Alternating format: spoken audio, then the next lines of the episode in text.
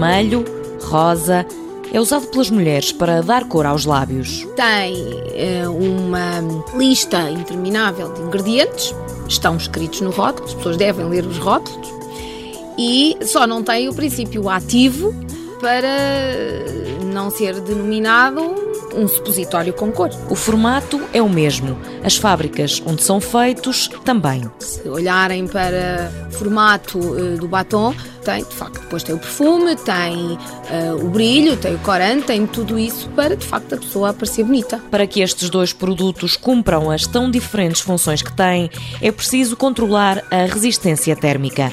Maria José Lourenço é professora investigadora do Centro de Ciências Moleculares e Materiais da Faculdade de Ciências de Lisboa. Num caso, é necessário que o princípio ativo comece a ter a sua atuação a partir da temperatura do corpo, uma criança, por exemplo, que está com febre, nós teremos que ser rápidos a administrar este medicamento, porque senão derrete facilmente. Em relação ao batom, tem que ter certos cuidados, porque o batom também vai derreter se for exposto a temperaturas eh, superiores às necessárias, não é? Aliás, tem que ser aplicado também de uma forma a manter-se. O objetivo é que o batom se fixe. E se mantenha agradável, sem modificar a sua superfície, porque no fundo é mais uma vez, um contacto de superfície a superfície. Com ou sem brilho, com mais ou menos cor, maior ou menor fixação, oferta não falta.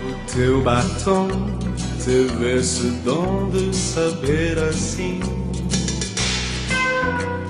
O teu batom, água na boca, chamou por mim.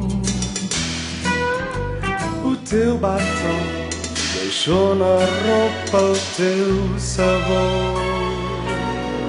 Mundo Novo, um programa do Concurso Nacional de Inovação BSTSF.